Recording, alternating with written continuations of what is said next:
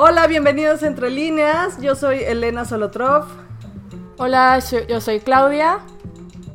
Y estamos para presentarles un nuevo episodio muy, muy interesante. Eh, vamos a hablar de la escritora eh, Marina Enríquez y el libro que leímos, eh, Los peligros de fumar en la cama. Escritora es una escritora muy joven, argentina, eh, reconocida internacionalmente. En México es, eh, la están leyendo muchísimo. Su obra ha sido traducida creo que a más de 23 idiomas. Em, se han eh, publicado en, más de 20 países sus, sus libros, su obra es novela, eh, cuentos y este y bueno ensayos también. Y bueno, nos, yo hemos comenzado ambas a leer a esa escritora en su género del cuento porque a ella le, le gusta mucho este género y, y, lo ha desarrollado mucho en su obra.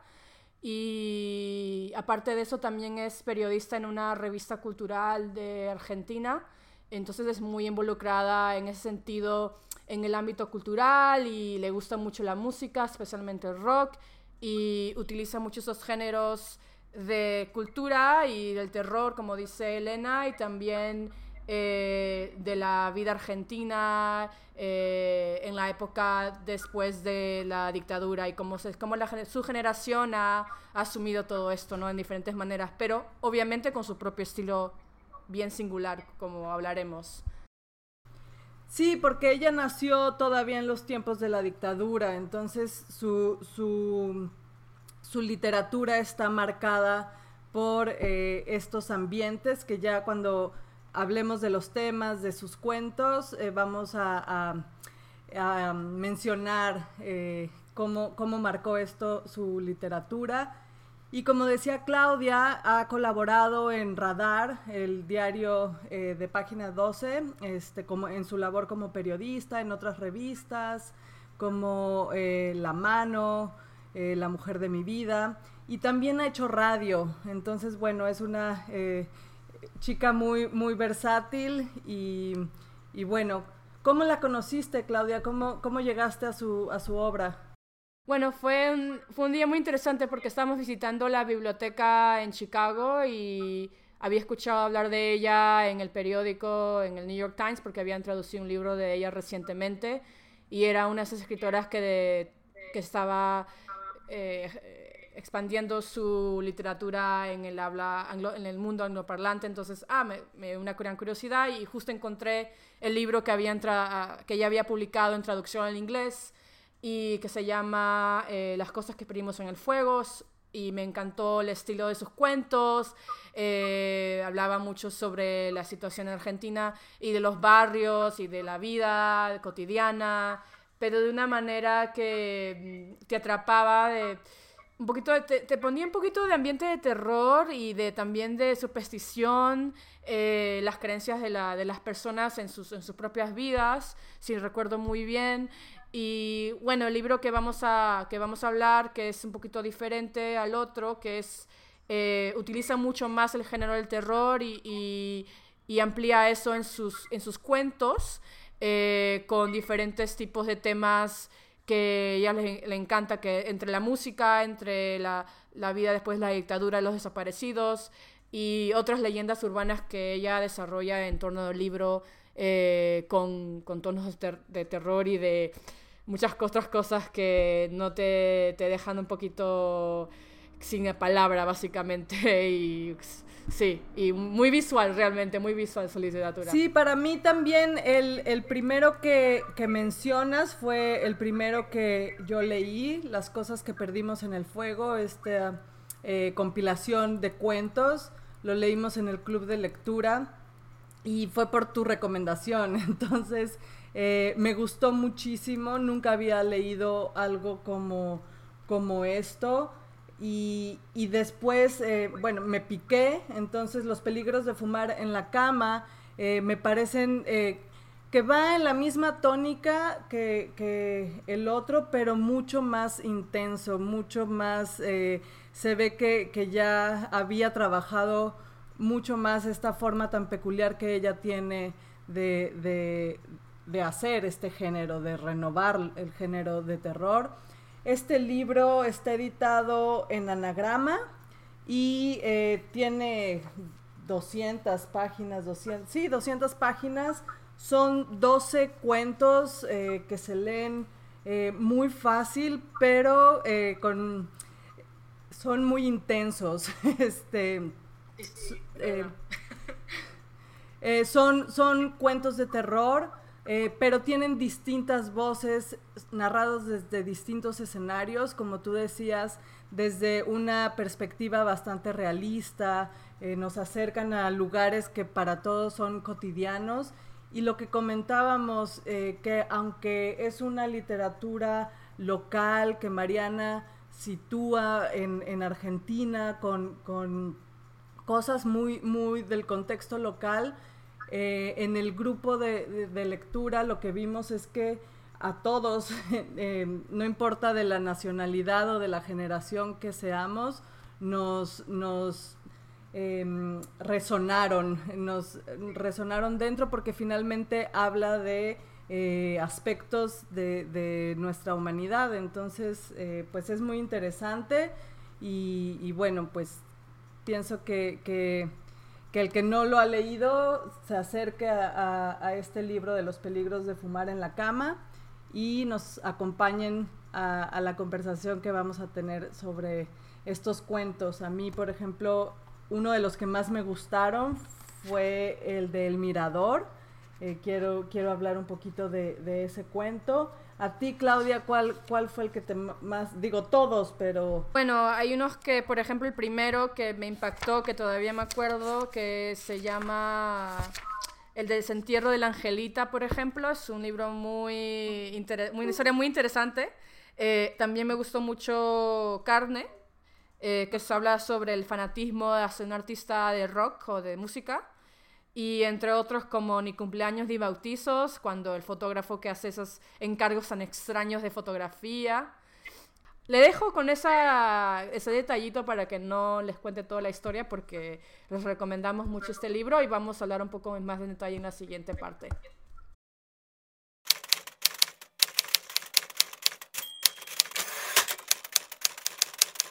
Bueno, a mí como, como les decía, uno de los cuentos que más me gustaron eh, fue El Mirador. Es un, cuento eh, narrado por una mujer, como casi todos los cuentos de, Mariana Enríquez, en, en, primera persona. Y me gustó porque me recordó a los mitos y leyendas mexicanas, donde hay este eh, presencias que se aparecen en la noche, en ciertos lugares, como el, mito de la llorona. Y, en este caso es, em, es en un hotel, en la playa, y que pasan cosas raras, ¿no? Y, nunca queda clara exactamente quién era esta presencia. Y lo, lo, que a mí me hizo sentir es este, este miedo que, no sé, que a veces de niña... Eh, sentía en la oscuridad o cuando no, no entendía bien algunas cosas en, ciertos lugares. Eh, me, recordó esas sensaciones y también cómo los rumores de la gente van cobrando vida en, un pueblo o en, una comunidad. Entonces e, eso, eso siento que lo retrata muy bien Mariana en este, en este cuento. Y otra cosa es el personaje, Elina, es una mujer deprimida que, va ahí como para descansar. Ella realmente este, no le gusta el mar, pero va ahí porque, porque tiene una situación con, un pues con, su pareja que, un día se va y no la no le llama más. Entonces es, es la mm, la historia de esta mujer y otra, otra cosa que me gustó es eh, como este estigma de las mujeres que, enloquecen y, las mujeres eh, histéricas. Entonces, eh, me, gustó mucho por, por los personajes que, describe, desde dónde los describe este, este contraste entre nuestras percepciones, reacciones, nuestra imaginación con el miedo y, eh, lo real, la, realidad.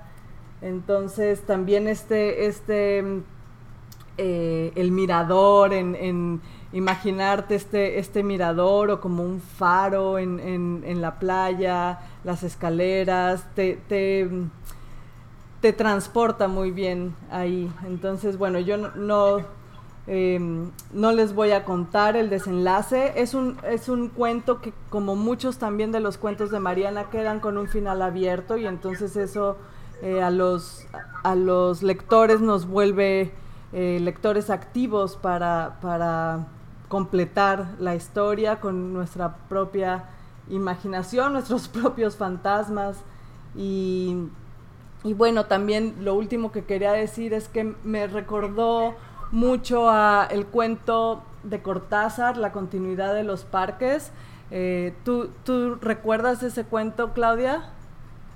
Me acuerdo mucho ese cuento, eh, no, bueno, no mucho digo, el sentido de que me acuerdo, pero me acuerdo de, es un cuento muy popular en, el mundo cortasiano, eh, se escucha mucho en, en ¿cómo se llama? En, mucha gente le, le, gusta mucho leerlo en voz alta, ¿no? Y creo que es como un cuento en un cuento, me parece que uno lo lee y el lector creo que se queda dormido, me parece, y no te das cuenta si es una realidad o no, si no me acuerdo muy bien, no me acuerdo si es la historia así. Sí, sí, sí, es, es un, cuento, un cuento circular.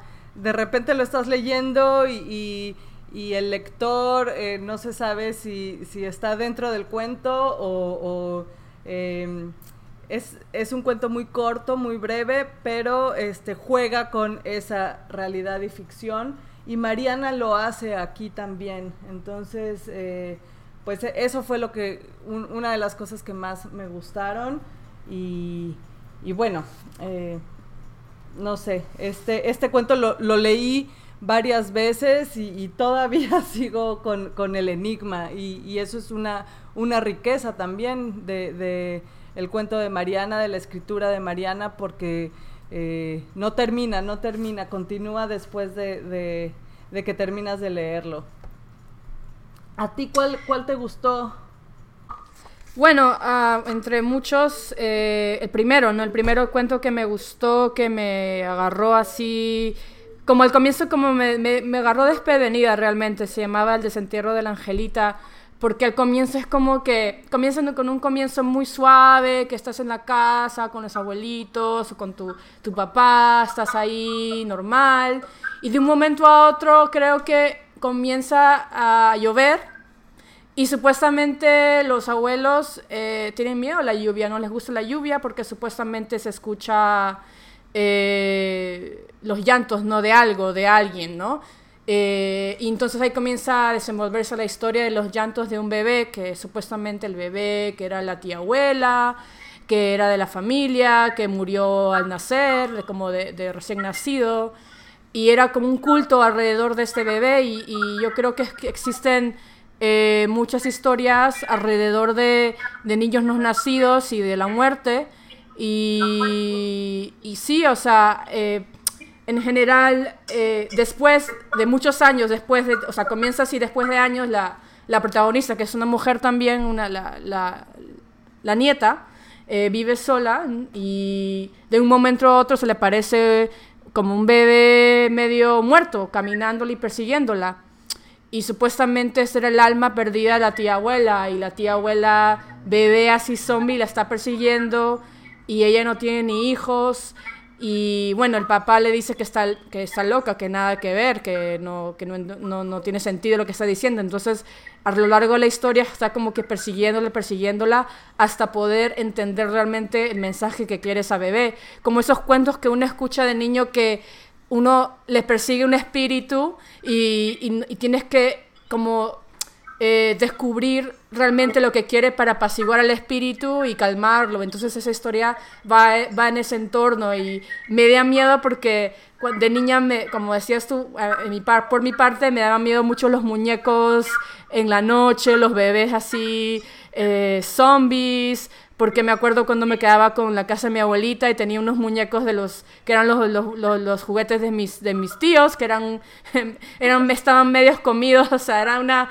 una cosa que tuviese el ropero arriba en tu cuarto y, y yo dormía ahí y sentía que me estaban mirando, que me iban a perseguir en la noche. Entonces, como que mucho me, me, me acerqué a mucha historia porque me hizo recordar, recordar de eso. Y también otra historia que, dos historias más que me gustan mucho, que son muy desgarradoras y muy, eh, muy impactantes en ese sentido, así fuertes. Eh, porque yo sé que Mariana está obsesionada con las, con, bueno, por decir decirlo, obsesionada, es una redundancia, está obsesionada con las obsesiones de la gente y las mañas y las cosas así como tipo así, no estilo Guadalupe Netel, pero con su propio estilo así terrorífico y habla sobre, por ejemplo, un fotógrafo que está obsesionado eh, con el mundo así de la fotografía y tomar eh, fotos a, encargos así inéditos que son una locura, eh, o sea, que son como medio underground, tomaba fotos y las, y, las coleccionaba también en su, en su, en su, en su cuarto.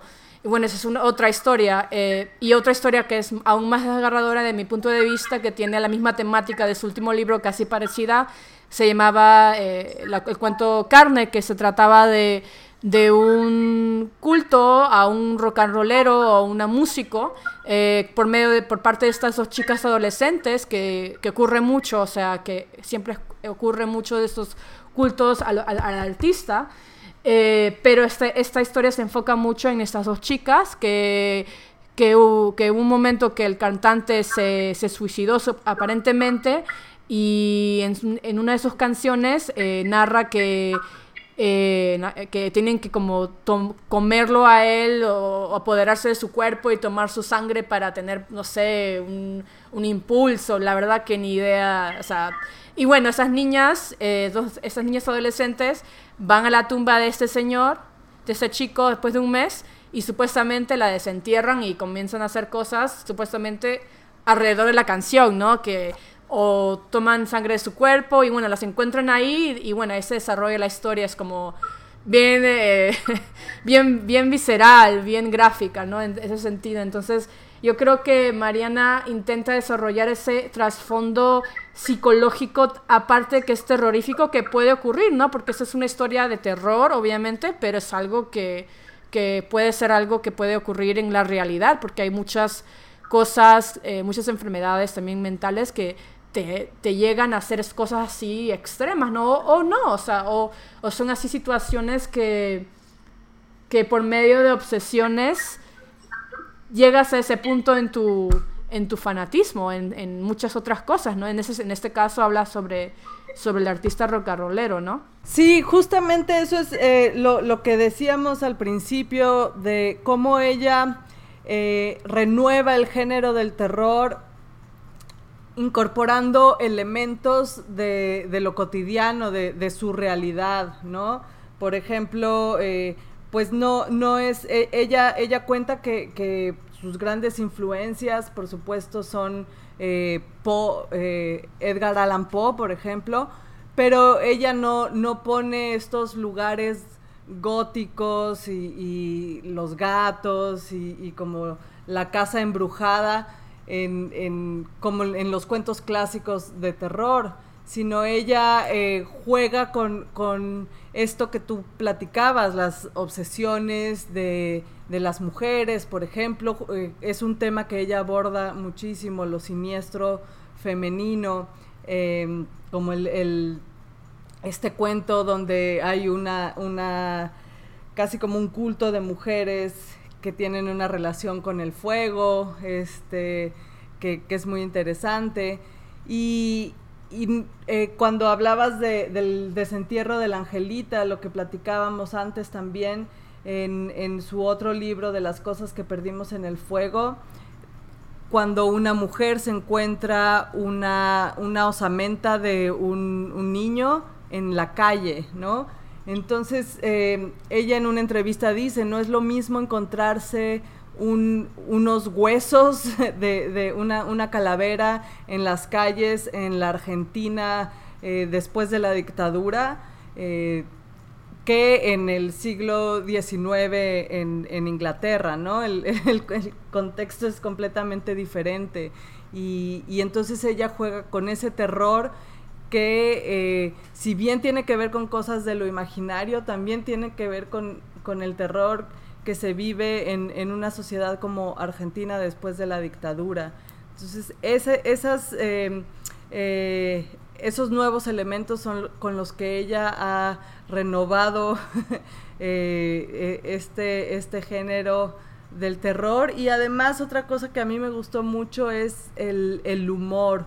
Eso que hablabas de las obsesiones, cómo las lleva a tal extremo que, que esas escenas grotescas, absurdas, se, se, vuelven, este, pues, graciosas también, ¿no? Entonces, eh, no sé, a mí, a mí, como decía al principio, es algo que eh, no había leído antes y, bueno, y también la riqueza del lenguaje, eh, la brevedad de su lenguaje, esos juegos en los que dice sin decir, que nada más sugiere, no sé, a mí, a mí me gustó mucho.